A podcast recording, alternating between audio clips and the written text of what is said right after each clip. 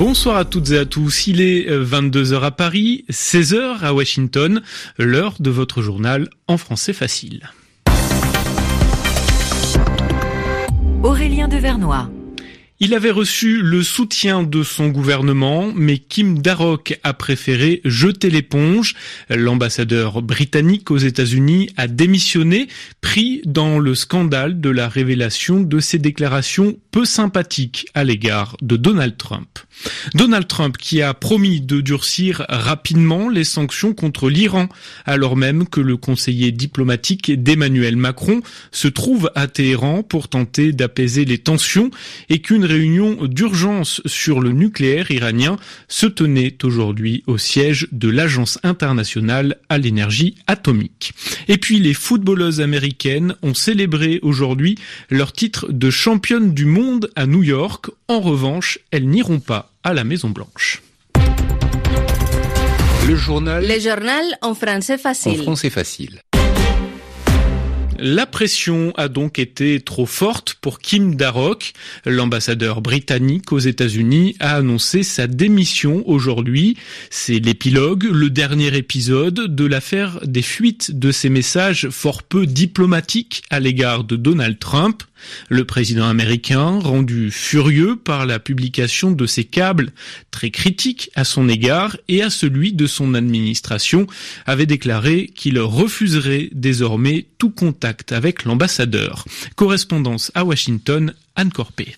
Depuis la fuite de documents officiels provenant de cette ambassade, il y a eu beaucoup de spéculations sur mon poste et la durée de mon mandat. Je veux y mettre fin. La situation actuelle m'empêche de remplir mon rôle comme je le souhaiterais, constate simplement l'ambassadeur dans sa lettre de démission. Lundi soir, le président américain avait annoncé sur Twitter que son administration coupait les ponts avec le diplomate. Mardi, Donald Trump avait poursuivi son offensive et qualifié Kim Darroch d'idiot pompeux et de cinglé.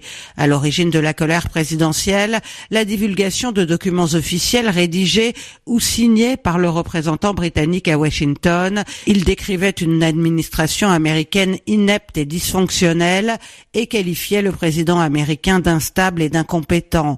Kim Darroch était un ambassadeur respecté dans la capitale fédérale. Ses soirées étaient fréquentées par les proches de Donald Trump, mais la rupture de tout contact avec l'administration américaine rendait son travail difficile, voire impossible. Les câbles diplomatiques sont normalement réservés à un usage interne et la question de l'origine de ces fuites se pose toujours.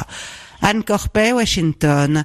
RFI. Donald Trump qui a annoncé aujourd'hui vouloir considérablement durcir les sanctions à l'égard du régime iranien coupable à ses yeux de mentir sur le caractère civil de son programme nucléaire.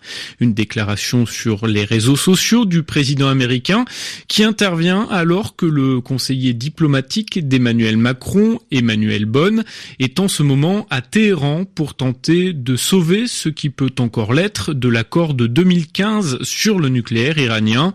Mais les autorités iraniennes ont fait part de leur volonté de ne pas céder aux pressions américaines. Téhéran et Washington qui se sont également affrontés ce mercredi à Vienne où se tenait une réunion extraordinaire de l'Agence internationale à l'énergie atomique et les deux camps se sont durement critiqués. Les explications de notre correspondante en Autriche, Isorias. Cette réunion extraordinaire s'est tenue dans un contexte tendu alors que l'Iran a annoncé cette semaine avoir recommencé à enrichir de l'uranium au-delà de 3,67%, le degré maximal fixé par l'accord.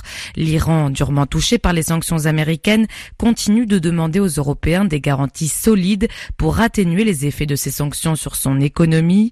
Ce mercredi, les États-Unis ont accusé Téhéran de violer les termes de l'accord pour extorquer des fonds à la communauté internationale. Critique vive également à la fin de la réunion du représentant iranien vis-à-vis de Washington, l'application de la politique de la pression maximale qui est destinée à l'échec est la principale cause de la situation actuelle, a-t-il expliqué. La situation a donc peu évolué, or le temps presse car l'Iran menace de prendre de nouvelles mesures dans 60 jours si ces demandes ne sont toujours pas satisfaites. Isorias viennent RFI. L'annonce par Donald Trump de sa volonté d'alourdir les sanctions contre l'Iran qui sonnent comme un camouflet, comme une humiliation pour la France, dont le conseiller diplomatique d'Emmanuel Macron se trouve donc à Téhéran. Et autre motif de tension entre Washington et Paris, cette déclaration du président américain rapportée par l'agence Bloomberg. Donald Trump compterait lancer une enquête sur la décision de la France de taxer les géants du net américains, Google, Amazon, Facebook et autres Uber. Selon l'agence de presse, le président américain serait prêt à imposer des droits de douane prohibitifs sur les produits français comme mesure de rétorsion. La France doit par ailleurs faire face à un dossier embarrassant en Libye. Les autorités françaises ont admis être propriétaires de missiles découverts par les forces pro-gouvernementales libyennes dans une ville reprise au maréchal Haftar. La France conteste toutefois avoir fourni ces armes en violation de l'embargo sur les armes en vigueur en Libye.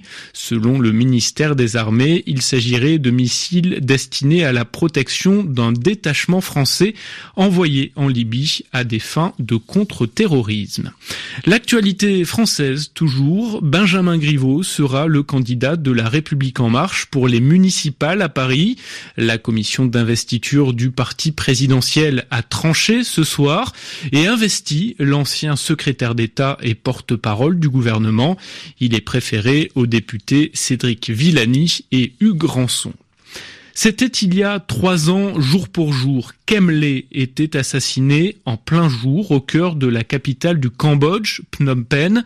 Ce commentateur était connu pour ses analyses sur la politique cambodgienne et notamment pour ses prises de position sans concession à l'égard du parti du Premier ministre Hun Sen au pouvoir depuis 34 ans.